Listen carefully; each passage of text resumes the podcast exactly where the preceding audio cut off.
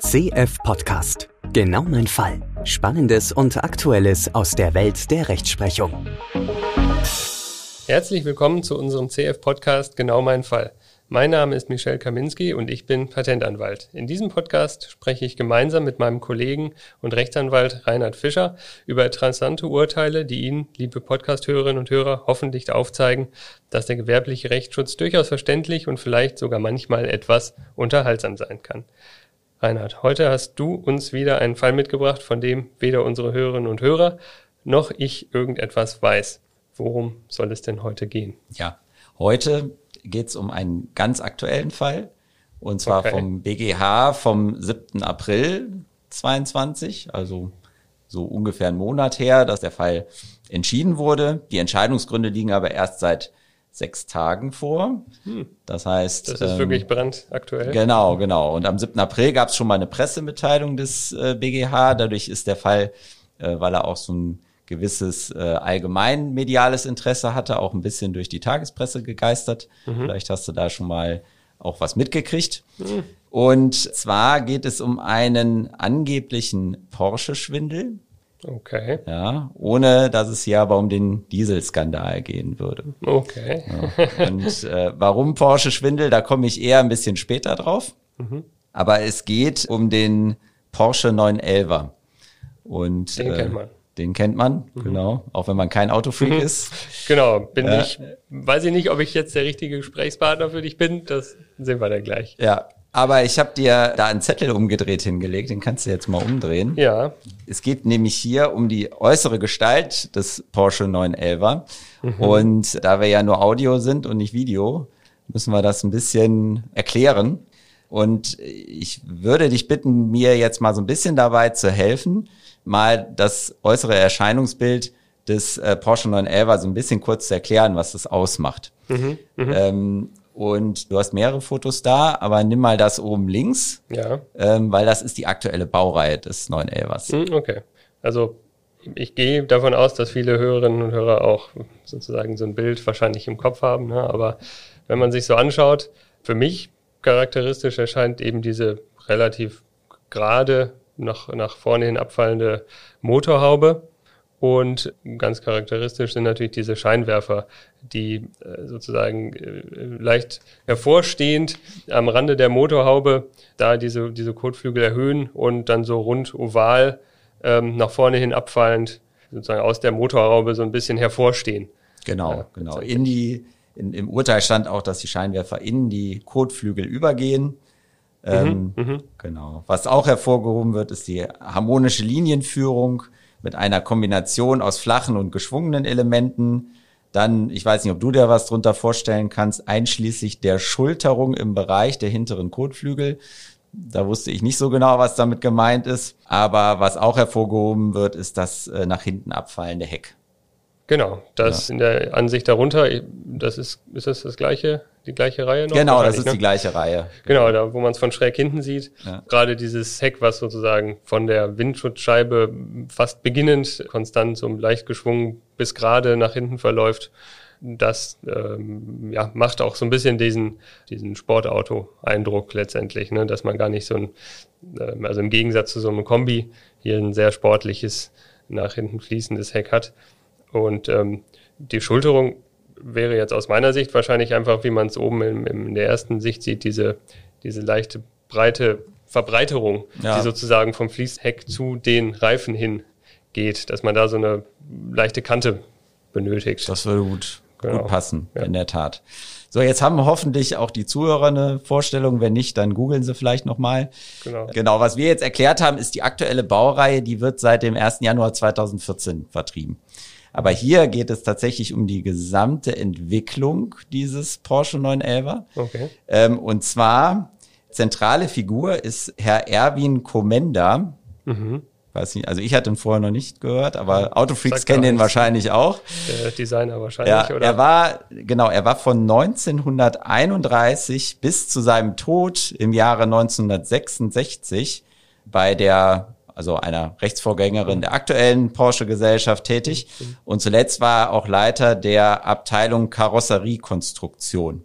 Okay. Ja, und in seiner Zeit, während er tätig war für Porsche, äh, fiel auch die Entwicklung des Porsche 356 und auch des Porsche 911. So, also der Porsche 356, der war von 1950 bis 1965 wurde der vertrieben. Und der Porsche 911 in der ersten Version seit 1963. Und der Herr Kommender war auch irgendwie an dieser Entwicklung der Fahrzeugmodelle beteiligt. Wie sehr wird sich. Spielt, jetzt, spielt jetzt halt eine Rolle. Mhm. Genau, was vielleicht auch wichtig ist, ist der Porsche 356 mhm. gilt als Vorgängermodell des ersten Porsche 911er. Also okay. deshalb mhm. haben die auch beide hier eine Relevanz. Okay. So, und jetzt ist es so, also der Commander ist ja wie gesagt schon 1966 verstorben. Mhm. Das aktuelle Urteil oder, die, oder das aktuelle Verfahren, das haben seine Erben geführt. Mhm. Äh, und zwar sind die Erben der Meinung, dass der Herr Commander diesen Ur 356er Porsche entworfen hätte, gestaltet ja. hätte und den sogenannten Typ 354 T7. Also wir sprechen jetzt im Weiteren von T7, ja. was nochmal so eine Zwischenentwicklung war zwischen dem 356er und dem 911er. Aber okay. wir kommen auf alles etwas genauer zurück gleich, ne? nur mal als Vorbereitung. Und was die Erben jetzt behaupten ist, dass die aktuelle Baureihe des 911ers. Die Baureihe ist übrigens, also jetzt auch wieder für Experten, die Baureihe 991. Mhm. dass die immer noch wesentliche Gestaltungselemente der Entwürfe von dem Herrn Kommender übernehmen würde. Mhm. So. Dem 356er. Dem 356er und dem T7. Okay, aber so. beim T7 war er auch. Beim T ja, ja, ja, also das sagen die Erben jetzt zumindest okay, mal. Okay. Also sie sagen, der, mhm. der hätte den 356er mhm. entwickelt und diesen T7. Also ja. um beide wird es gleich noch gehen. Ja. Und die seien immer noch so eine Vorlage für den aktuellen 911er, ja, dass er immer noch wesentlich daran beteiligt wäre. Mhm. Ja. Deshalb behaupten die Erben, also das ist das, was sie geltend machen, dass die aktuelle Baureihe immer noch eine urheberrechtsgeschützte Gestaltung von Herrn Kommender verwenden würde. Mhm. So. Okay. Und was wollen die wohl haben, die Erben? Äh, die wollen wahrscheinlich irgendeine finanzielle Beteiligung genau. äh, haben, gehe ich mal von aus. Genau. Das ist ja das, was man typischerweise als, als Erbe so anvisiert. Genau. Und ähm, ja. Aber was sie nicht behaupten, also sie behaupten jetzt zum Beispiel nicht, dass Porsche das Urheberrecht verletzen würde von Herrn Kommender, mhm. sondern was unstreitig ist, ist, dass Porsche das benutzen darf. Also mhm. ne, ja. wir sagen, der war, der war damals da beschäftigt bei Porsche. Es gibt einen Arbeitsvertrag, gab mhm. damals einen Arbeitsvertrag mit Porsche und aus dem ergibt sich, dass Porsche berechtigt ist und wohl auch die Rechtsnachfolgerin die Urheberrechte der Gestaltungen von Herrn Kommender zu verwenden. Mhm. Also, okay, es geht nicht darum, dass sie es halt gar nicht hätten verwenden dürfen, weil alles dem Herrn Kommender und dann später den Erben zustehen würde, sondern sie dürfen es schon, aber es wäre vielleicht unangemessen, was äh, genau. äh, am Ende gezahlt wurde, sozusagen. Ganz genau. Also sie, sehe, sie behaupten, der hat okay. zwar, der hat zwar sein Arbeitsentgelt gekriegt, aber mhm. Porsche hätte so einen Erfolg gehabt mhm, damit und würde so viel profitieren, dass er eigentlich nicht angemessen beteiligt worden Stünde wäre. in keinem Verhältnis mehr. Genau. Okay. Er müsste mehr kriegen und tatsächlich gibt es eine Vorschrift im Urheberrecht, die gibt es seit 2002. Mhm. Das ist der 32a Urheberrechtsgesetz. Ja. Und der sieht vor, dass wenn man, wenn es halt eine Vereinbarung über ein Nutzungsrecht an ein Urheberrecht gibt und der Urheber kriegt dafür eine Vergütung, aber die Vergütung ist nicht angemessen, dann hat er einen Anspruch darauf, eine weitere Vergütung zu bekommen. Hm, okay. Und auf die Vorschrift berufen die sich hier an der hm, Stelle. Hm, hm. So. Also ähnliches wäre sowas wie bei Filmen, die sehr erfolgreich sind. Ne? So, da kann man sich sowas vielleicht auch vorstellen, ja, dass da ja. Leute irgendwie mitwirken also mit Musik oder, oder Kamera oder wie auch immer. Genau. Und, äh, also es geht letztlich darum, also dass das, also im Urheberrecht ist der Urheber immer, der hat eine sehr starke Position. Mhm. Also man, man sagt halt, also er ist ja derjenige, der dem eigentlich erstmal eigentlich alles zusteht, alle mhm. Rechte an dem Urheberrecht. Und es soll eben dann nicht so sein, dass jemand anders, der nicht der Urheber ist, einen riesenwirtschaftlichen Erfolg einfährt, ohne dass der Urheber dann noch angemessen beteiligt wird, weil es mhm. ja immer passieren kann, dass sich ja eine, eine Schöpfung erst hinterher als besonders toll und lukrativ herausstellen kann. Mhm. Und äh, da hatte man dann im Jahr 2002 eine gesetzliche Vorschrift eingefügt, dass man gesagt hat, wenn so ein Fall eintritt, dann soll nicht der Urheber, der sich ursprünglich mit relativ wenig hat abspeisen lassen, nicht auch noch angemessen beteiligt sein. Hm. Und da ging es natürlich jetzt aber erstmal auch um die Frage, wenn die Vorschrift erst 2002 eingeführt wurde, ist die überhaupt anzuwenden auf überhaupt anzu ein Design, was es vorher schon gab? Genau, mhm. genau. Und äh, da hat der BGH aber gesagt, der hat gesagt, zumindest für alle Verwertungshandlungen, die nach 2002 stattfinden, mhm. ist die anwendbar, auch auf Altverträge, auch wenn sie noch so weit zurückgehen mhm. würden. So. Das heißt, sie haben gesagt, dass die ist auf jeden Fall erstmal hier anwendbar. Mhm. Also sozusagen Umsätze, die dann generiert wurden. Genau, genau. Und es geht so ja jetzt hier, also die machen es ja geltend für die aktuelle Baureihe. Also mhm. es geht eigentlich um Nutzung ab dem 1. Januar 2014. Mhm. Und deshalb ist die jetzt erstmal hier anwendbar. Mhm. Dann hat der BGA sich die Frage gestellt, ist die denn aber auch in Arbeitsverträgen anwendbar? Mhm. Ne? Also da herrscht ja schon die Vorstellung, das ist ja auch nicht ganz abwegig, wenn ich jetzt Arbeitgeber bin und zahle den Mitarbeiter, dessen Aufgabe es ja auch ist, solche Entwicklungen zu machen, mhm. äh, zahle ich ein ordentliches Gehalt und als Leiter der Konstrukteursabteilung wird er damals auch ein ganz gutes Gehalt bekommen haben, mhm. ist es da vielleicht dann nicht anwendbar, sondern nur, wenn ich einen mhm. externen beauftrage. Aber da hat der BGA auch gesagt, nee, also auch bei Erfüllung von Verpflichtungen im Arbeitsverhältnis ist es äh, durchaus anwendbar. Okay. So. Deshalb ging es jetzt hier in dem Fall um die Frage, also es musste jetzt geprüft werden. Jetzt, jetzt kommen, kommen wir halt hier noch, noch zu anderen schwierigen ja, Schritten. Also das ist jetzt erstmal nur die Vorprüfung. Ja. Besteht denn überhaupt ein Urheberrecht an den Gestaltungen hm. Von äh, Herrn Kommender. Dann eine ganz wichtige Frage, ist er denn überhaupt Urheber dieser mhm. Gestaltung? Mhm. Dann ist es hier auch wichtig, hat er denn eigentlich ein Nutzungsrecht Porsche eingeräumt? Weil wenn er das nicht eingeräumt hätte, dann wäre jetzt gar nicht dieser Vergütungsanspruch relevant, sondern dann eventuell ein Schadensersatzanspruch, weil das mhm. Urheberrecht verletzen. Darum ging es hier aber ja, wie gesagt, nicht. Mhm. Dann eine ganz wichtige Frage, wird denn das Urheberrecht jetzt durch diese aktuelle Version des Porsche 911 überhaupt äh, noch verwendet. Mhm. Also da ist ja klar, an dem hat er nicht mehr mitgewirkt. Und dann käme man noch zu der Frage, ist denn jetzt eigentlich das, was er als Vergütung bisher bekommen hat, unverhältnismäßig äh, niedrig. Ja. Mhm. Da, da spielt da auch noch eine Rolle. Also diese, diese Vorschrift ist auch nochmal jüngst äh, ein bisschen geändert worden. Während äh, früher die Schwelle ein auffälliges Missverhältnis war, ja. heißt es jetzt im Gesetz unverhältnismäßig niedrige Vergütung hätte er bekommen. Okay. Da wurde mal kurz andiskutiert, ist Ob die Schwelle eigentlich jetzt vielleicht ist? sogar, ja, also, also ist es sogar so, dass man eher jetzt noch mhm. eine Nachvergütung mhm. kriegen müsste. Darauf kam es am Ende aber nicht mehr so richtig an. Ich wollte es okay. aber nur erwähnen, dass sich da auch noch mal was geändert hat und das mhm. möglicherweise auch noch eher dazu führen wird, dass man jetzt noch einen Anspruch auf eine weitere Vergütung hat, als es mhm. vielleicht früher der Fall war. Mhm. Jetzt der Reihe nach, genau. Jetzt fangen wir erstmal an. Also es gibt ja zwei Gestaltungen, bei denen die Erben meinen, dass sie auf den Herrn Kommender zurückgehen. Das eine ist, wie gesagt, dieser Ur 356er mhm.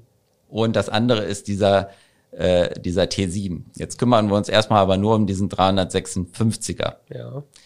Da war es erstmal so, da ist durch die Vorinstanzen schon entschieden worden, da ist der BGA auch nicht mehr richtig rangegangen, dass sie der Meinung waren, der Herr Kommender, dass der Urheber dieser Gestaltung ist, das sei so belegt gewesen, dass, dass das feststeht. Also ne, mhm. da, da wurde jetzt hier beim in der BGA-Entscheidung, also es war streitig vor, mhm. aber es, es wurde da schon entschieden und es hat jetzt für diese BGA-Entscheidung keine Rolle mehr gespielt.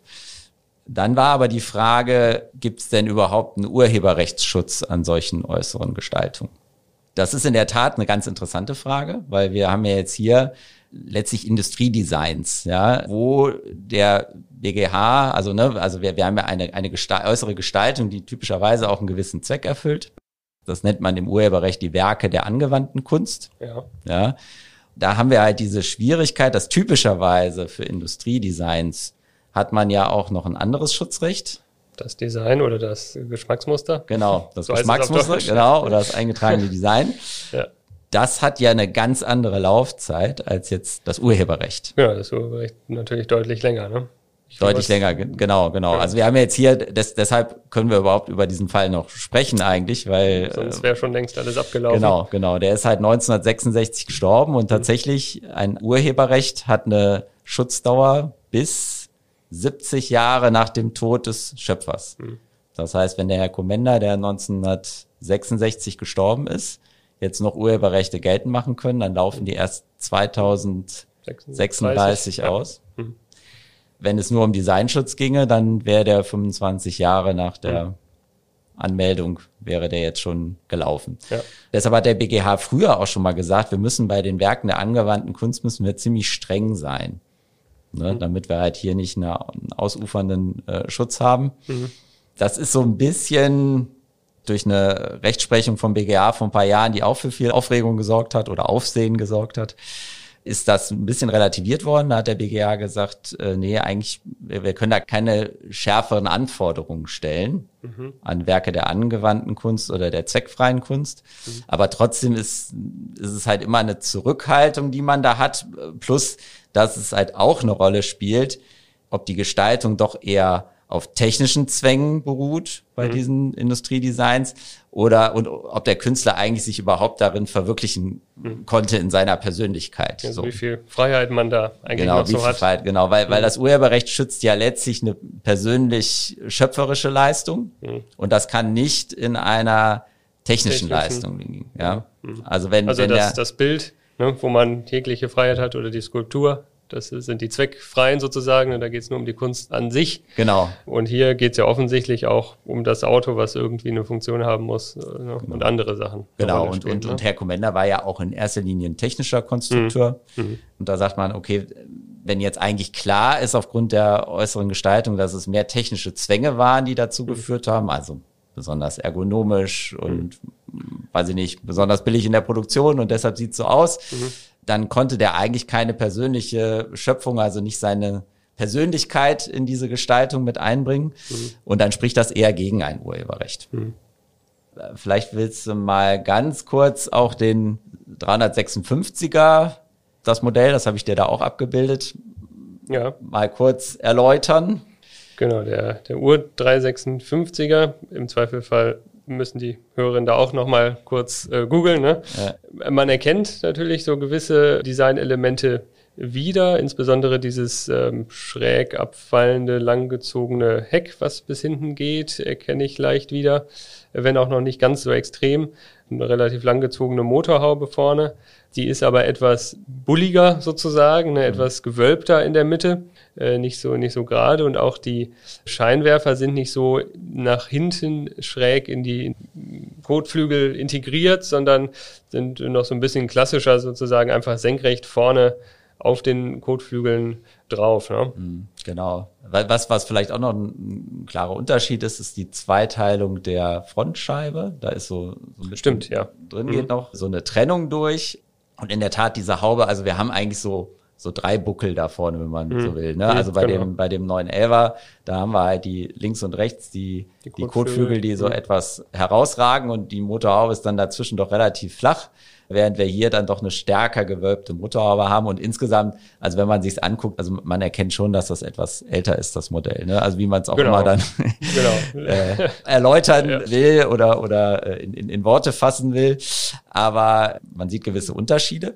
Aber jetzt kommt es natürlich für die Frage des ob überhaupt ein Urheberrecht besteht. An dem alten 356er kommt es natürlich darauf an, was gab es eigentlich bis dahin schon. Also mhm. da müssen wir uns den, diese aktuelle Version wegdenken. Mhm. Und ist das jetzt technisch oder nicht? Aber ich nehme es jetzt mal vorweg, also der in, in den ganzen Instanzen wurde gesagt, es seien bejaht, oder? Ne, die bitte wird wahrscheinlich bejaht. Genau, mein, genau. Mein Wir Tipp. haben gesagt, die, also es gab wesentliche Gestaltungselemente, die da nicht technisch bedingt waren, so dass sie zumindest in ihrer Gesamtheit auch eine Schöpfung individueller Prägung sein, die sich dann auch hinreichend äh, zu dem im Zeitpunkt der Schöpfung bekannten Automobilgestaltungen abhebe. Mhm. So. Das heißt, der Urheberrechtsschutz wurde bejaht erstmal. Mhm. mhm.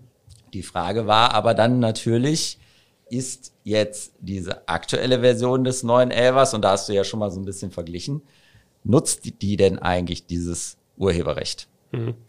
Und das ist dann eine Frage des Schutzbereichs des Urheberrechts. Ne? Ja. Also ich habe halt, habe jetzt hier eine Gestaltung, da ist mhm. festgestellt, da habe ich ein Urheberrecht. Mhm. Ich habe eine andere Gestaltung, die sieht ähnlich aus, aber mhm. doch anders aus. Mhm. Und jetzt muss natürlich jetzt der Richter der entscheiden. Von der anderen Seite der, der Grenze. Genau, genau. Mhm. Und da ist aber erstmal äh, durchs Gericht klar festgehalten worden, also es sind jetzt nicht nur ganz identische Gestaltungen nee, geschützt. Das, äh, genau. Also nur weil das jetzt äh, ein bisschen, ne, also weil man es jetzt nicht direkt miteinander verwechselt, mhm. heißt das nicht, dass das Urheberrecht nicht genutzt würde, sondern also wenn man sich jetzt doch wesentliche Gestaltung, also wesentliche Gestaltung übernimmt des urheberrechtsgeschützten Werkes, dann kann das durchaus auch eine Verletzung sein. Ja, also nicht nur reiner Identitätsschutz, sondern es gibt so einen Bereich darum herum. Genau. Der ist natürlich immer schwierig, aber auch spannend macht, genau. den zu bestimmen. Genau, und der natürlich auch solche Fälle auch immer so ein bisschen unwägbar macht, ne? Mhm. weil man ja, also ich sag mal, ich weiß nicht, ob du, ob du schon das Ergebnis der Entscheidung schon mal gehört hast, aber was wäre denn jetzt so dein Gefühl? Ich habe es noch nicht gehört. Nee. Ja. Klar, also ähm, das Design des, des Uhr 356er ist natürlich schon deutlich in die Jahre gekommen, wie, wie du es eben ja auch schon gesagt hast. Aber ich würde jetzt, also wenn ich mir sozusagen andere Autos zu dieser Zeit vorstelle, würde ich sagen, gibt es schon diese, diese langgestreckte Motorhaube und dieses abfallende Fließdach, also schon einige Designmerkmale, auch wenn sie sozusagen im, im neuen Porsche deutlich moderner implementiert sind, bleiben doch noch einige Elemente übrig, die sozusagen in den anderen Autos zu der Zeit so nicht da waren und die dann einen gewissen Schutzbereich genießen und die man dann, auch wenn sie dann in der neuen Version etwas anders und moderner sind, da im Kern doch wiederfinden könnten. Das wäre mhm. jetzt so mein Gefühl. Ja. Ähm, also würde es eher sagen, es fällt, fällt noch rein in den Schutz. Ja, ich könnte jetzt mir vorstellen, dass man da zum positiven Ergebnis kommt.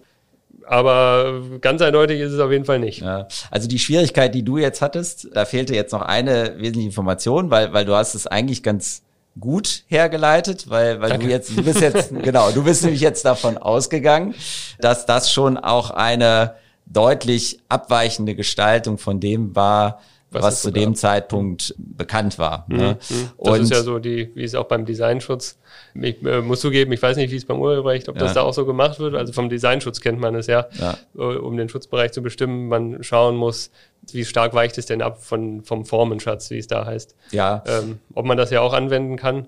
Ja, also der, der BGH hat schon gesagt, dass das durchaus eine Rolle spielt für den Schutzbereich, wie, mhm. wie weit das jetzt von dem abweicht, was bis dahin schon bekannt war. Mhm. Und da ist der BGH, das findet man aber in dem Urteil dann auch nicht, nicht im Detail, mhm. ist doch davon ausgegangen, dass die Gestaltungen, die bis dahin schon bekannt waren, nicht ganz so weit entfernt okay. waren. Mhm. Und hatte dann, also ich sag mal, so ein paar Grundsätze aufgestellt, ja, also damit man ne, sich mal so Kontrollfragen stellen kann, wann, mhm. wann ist es denn jetzt wohl, man fällt wohl in den Schutzbereich mhm. rein oder nicht. Und da muss man halt erstmal eben gucken, was sind eigentlich diese Merkmale des alten Werks, die jetzt im Grunde diese, diese schöpferische Eigentümlichkeit äh, mhm. begründen. Mhm. Dann muss man diese Gestaltung einander gegenüberstellen äh, und, und letztlich kommt es dann schon irgendwie auf den Gesamteindruck an. Ne? Also muss dann gucken, also welche Elemente sind übernommen und wie sind sie übernommen und was sind aber vielleicht auch die Besonderheiten dieses neuen Modells. Mhm.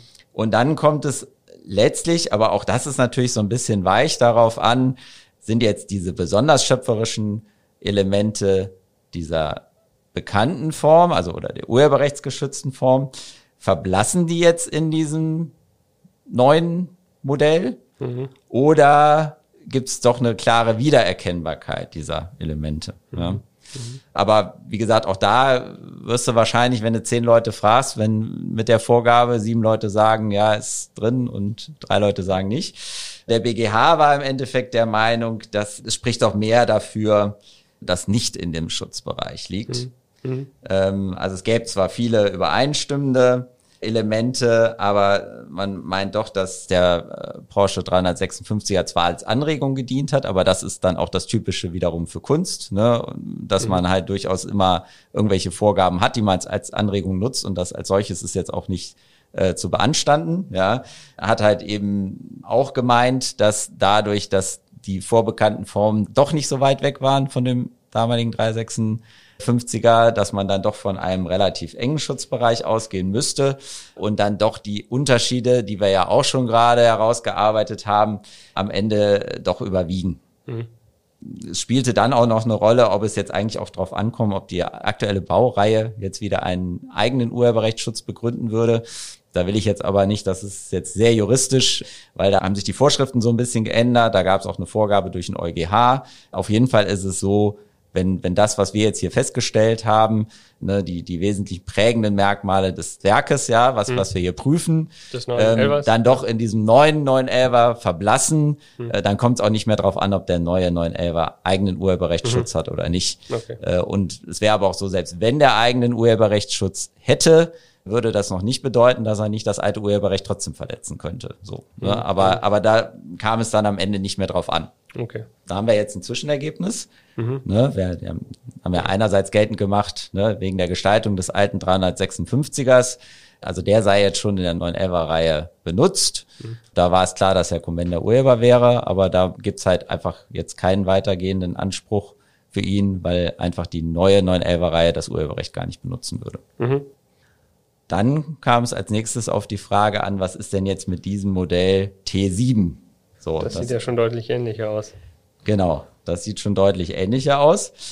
Und das ist tatsächlich auch ein Zwischenschritt gewesen zum Entwurf des ersten 911er Modells. Ja. Und zwar war es wohl so, dass der Ferry Porsche Senior damals ausgegeben hat, dass man halt ein Nachfolgermodell für diesen 356er schaffen sollte mhm. und hatte diese T7er Vorlage dann als Grundvorlage dafür genommen, also die gab's schon. Ja. Und hatte dann äh, sowohl der Karosserieabteilung als auch einer neu gegründeten Designabteilung, also Karosserieabteilung von Herrn Commander geleitet, mhm. die neue Designabteilung eher von Porsche Junior geleitet, mhm. dann den Auftrag gegeben, dafür äh, Entwürfe zu machen. Mhm. So. Dann kam auch da, kamen dann auch noch weitere Entwürfe raus, da, da gehe ich gleich nochmal drauf ein.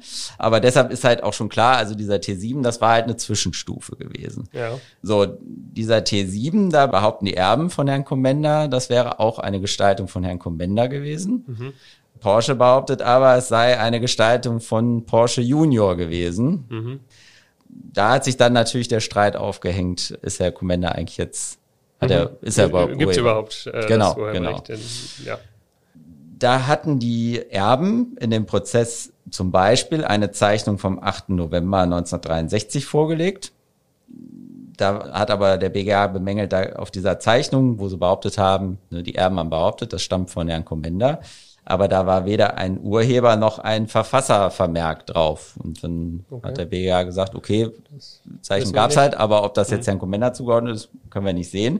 Dann gab es wohl in den Vorinstanzen noch einige Zeugenaussagen zu mhm. der Entwicklung, aber die hat der BGH auch als eigentlich zu vage angesehen.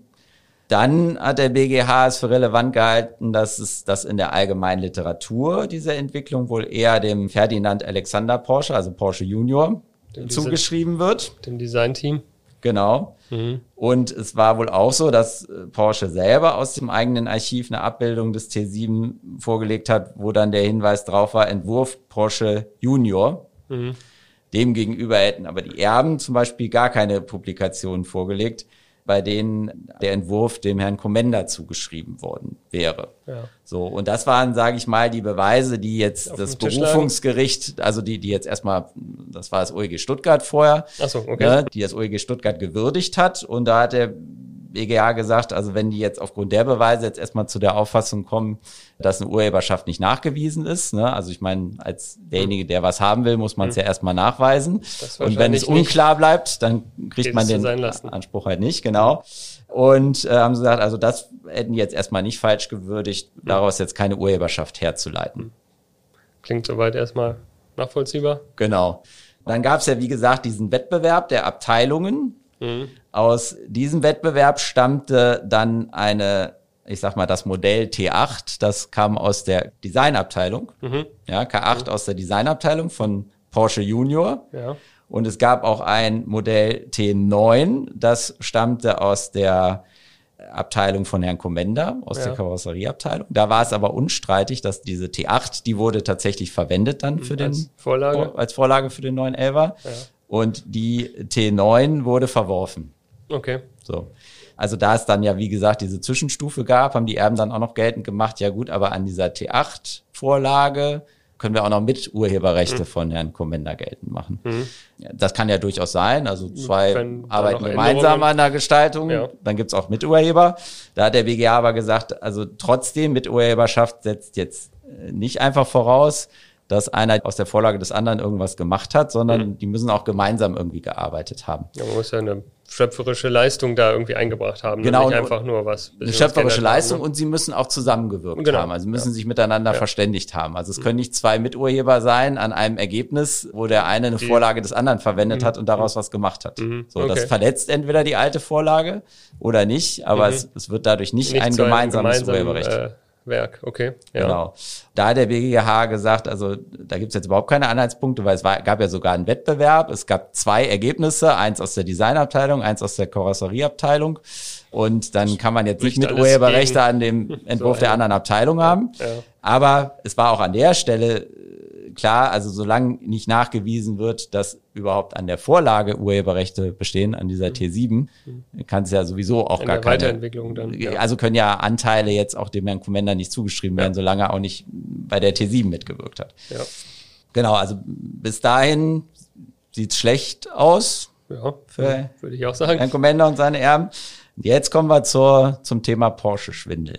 Okay. Und zwar werfen jetzt die Erben Porsche vor, dass sie eigentlich über Unterlagen verfügen würden, aus denen sich klar ergeben würde, dass der Herr Kommender der Urheber wäre. Okay. Aber sie würden die vorenthalten. Ah, okay. So. Jetzt wird's interessant, ein kleiner Twist. Ja. Genau, genau. Und da haben sie dann einerseits beim OLG Stuttgart schon Beweisantritt gemacht, also ne, ein Angebot, also Beweisantritt heißt, wenn ich was beweisen will, dann trage ich, ich erstmal vor, für mhm. was will ich was beweisen und dann sage ich, womit will ich das beweisen. So, mhm. und die haben halt gesagt, okay, der ist, der ist Urheber mhm. und ich beweise das mit den Urkunden, die Porsche jetzt bitte vorzulegen hat ja. in dem Verfahren.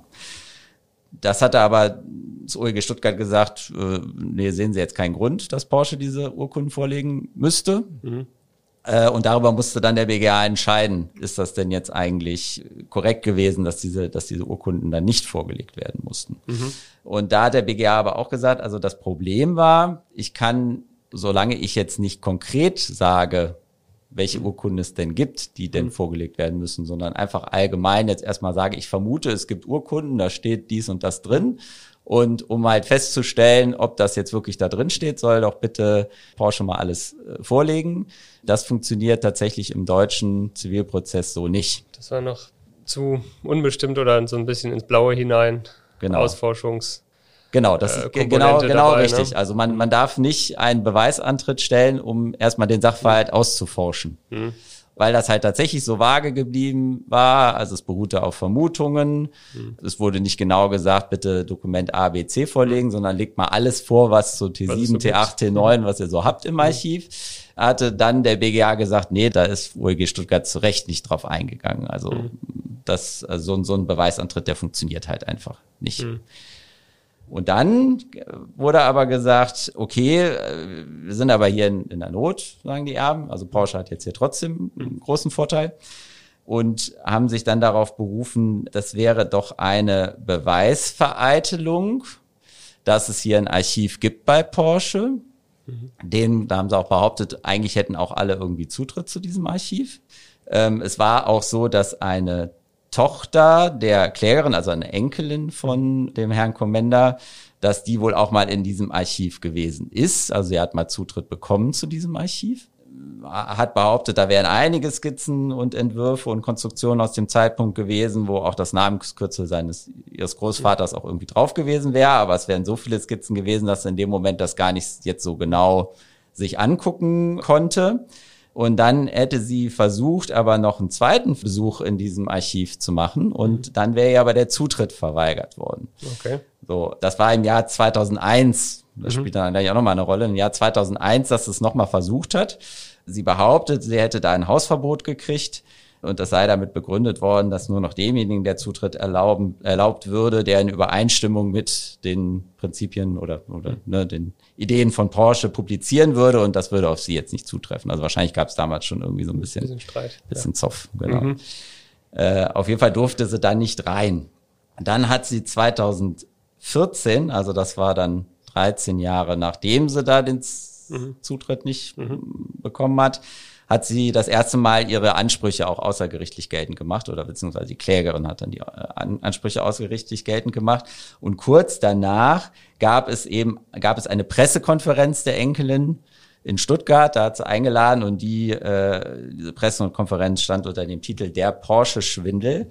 Okay. Ja, daher kommt das. ja. Okay. Da hat sie dann halt eben so ein bisschen Stimmung gemacht. Mhm. Dann hat sie im Jahr 2017, also drei Jahre später, dann nochmal versucht, Zutritt zu dem Archiv zu kriegen. Und mhm. Porsche hat dann wieder gesagt, gibt's nicht, wir haben doch schon Zutrittsverbot mhm. erteilt. Mhm. So, und jetzt behauptet äh, die Klägerin hier, also ne, die Mutter derjenigen, die halt den Zutritt hätte kriegen mhm. äh, können, ne, normalerweise, also da gibt's ein Archiv, normalerweise kriegt man Zutritt, mhm. aber hier, meine Tochter kriegt keinen Zutritt, weil die doch eigentlich nur was zu verbergen haben. Mhm. Und ne, wenn sie nichts zu verbergen hätten, dann wird sie ja auch nichts finden, also könnte man ja auch Zugriff gewähren. Mhm.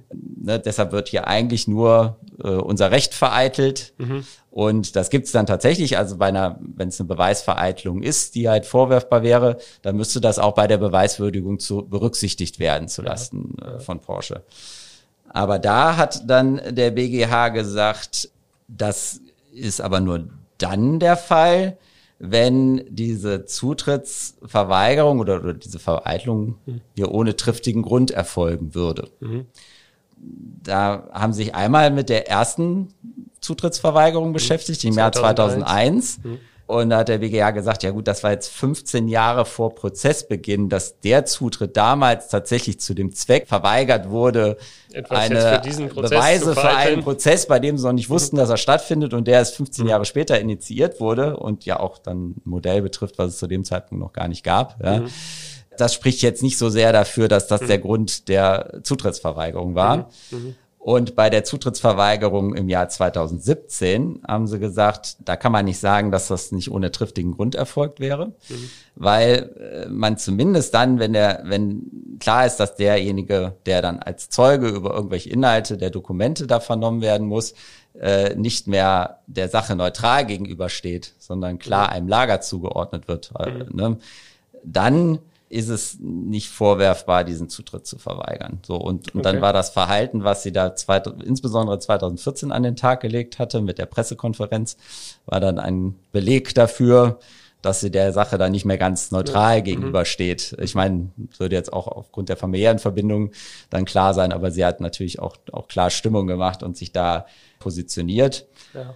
Und dann war das schon der Grund, warum auch also eine vermeintliche Beweisvereitelung hier nicht, nicht negativ zulasten von Porsche berücksichtigt werden musste. Und mhm. der BGH hat aber auch betont, dass ja dieser Zeugenbeweis, das sei ja eigentlich auch nur dann ein mittelbarer Beweis. Also eigentlich geht es ja darum, dass man den Beweis aus diesen Urkunden, also aus den Dokumenten führen könnte. Mhm. Der Zeuge, der könnte ja dann wiederum nur Auskunft darüber geben, was, was er denn gesehen hätte, was in diesen Dokumenten steht. Mhm. Und wenn jetzt Porsche schon nicht verpflichtet ist, diese Urkunden vorzulegen, dann zu sagen, es ist aber jetzt zu berücksichtigen, dass keiner reingeht und sich die Urkunden angucken darf, das ist ja. auch, wäre auch wackelig gewesen, aber das ja. muss man jetzt eigentlich nicht mehr entscheiden. Mhm. Aber auch aus dem Kriterium der Beweisvereitelung hatte der BGA gesagt, rechtfertigt jetzt keine andere Beweiswürdigung, als das OEG Stuttgart gemacht hat. Okay. Aber wir sind noch nicht fertig. Okay. Ja, ja das bleibt spannend. Okay. So, jetzt wurde noch beklagt, dass das Berufungsgericht, OEG Stuttgart, einen weiteren Zeugenbeweis übergangen hätte. Und zwar hat die Klägerin, also die Tochter von Herrn Kommender, mhm. auch angeboten, dass ihr Ehemann als Zeuge vernommen wird. Ja. Und zwar hat sie dazu vorgetragen, dass der Ehemann, also der Schwiegersohn des Herrn Kommender, ihn an dessen Arbeitsplatz damals besucht hätte der Herr Kommender hätte Ihnen den Tagerbügel des Porsche äh, 911 gezeigt. Das ist wohl irgendwie da so hinten am Heck irgendwie so ein Bügel, glaube ich. Ne, oder ist das der in der Mitte? Ich weiß gar nicht. In der Mitte gibt's da gar nicht so richtig, ne? Mm, oh, ja. Ich würde sagen, wir warten auf äh, Hörer. Die uns, die, und berichten das nächste Mal, was jetzt eigentlich dieser Tagerbügel ja. ist. Äh, auf jeden Fall hätte er den gezeigt und hätte ihm dann in dem Zuge auch klar gemacht, dass das der Tagerbügel für den neuen Elver wäre und dass die Karosserie, dass das sein Auto und sein Entwurf sei. Mhm. zu dem Beweisangebot hat sich das OLG Stuttgart aber gar nicht geäußert, also gar, okay. gar nichts geschrieben. Und da war der BGH der Meinung, also das Beweisangebot, das war auf jeden Fall zulässig. Also wir haben relativ konkret dargelegt. Was der was Zeuge, ne, also war, um was es da geht, was, was der Zeuge kann. aussagen kann. Mhm. Äh, und es ist durchaus möglich, dass der Zeuge irgendwas sagt, was wenigstens ein Indiz dafür begründet, dass er vielleicht doch Urheber mhm. ist und dass die Sache dann irgendwie weitergeht. Dann war aber die Frage auch aufgeworfen worden, dieses Beweisangebot, das ist in der Berufungsinstanz erst nach Ablauf der Berufungsbegründungsfrist gemacht oh, worden. Okay. So, da muss man jetzt vielleicht auch wissen, ja, wir haben halt äh, in Zivilprozessen gibt's halt immer mal wieder Fristen. Mhm. Und wenn man diese Fristen nicht wahrt, dann kann es sein, dass man dann verspätet ist. Also dass, dass, dass ein Gericht das dann gar nicht mehr berücksichtigen muss. Also mhm. man spricht dann von Präklusion. Mhm.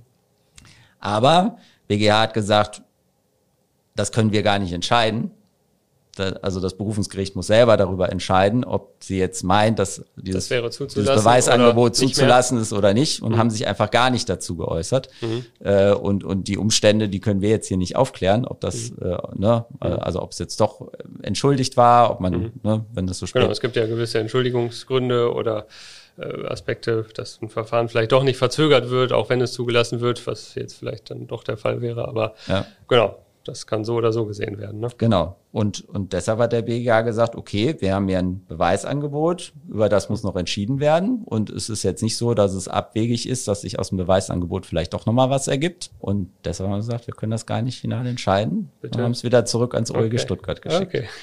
und äh, die müssen jetzt nochmal entscheiden, ob dieser Zeugenbeweis gehört okay. wird. Okay, also ist offen an der Stelle. Ja, also die ganze Zeit darauf gewartet, dass eins der eins Argumente mal, greift und beim letzten ja, bleibt es jetzt offen. Okay. Ja, genau. Und ich habe mal so ein bisschen nachgelesen. Also ich glaube, Porsche ist relativ zuversichtlich, dass es dabei bleibt und mhm. die Erben finden das aber jetzt eine tolle Wendung. Ja. Und das heißt, wir müssen auf jeden Fall noch mal berichten. Ja, ein Cliffhanger. Wie es denn, wie es denn ausgeht. Ja.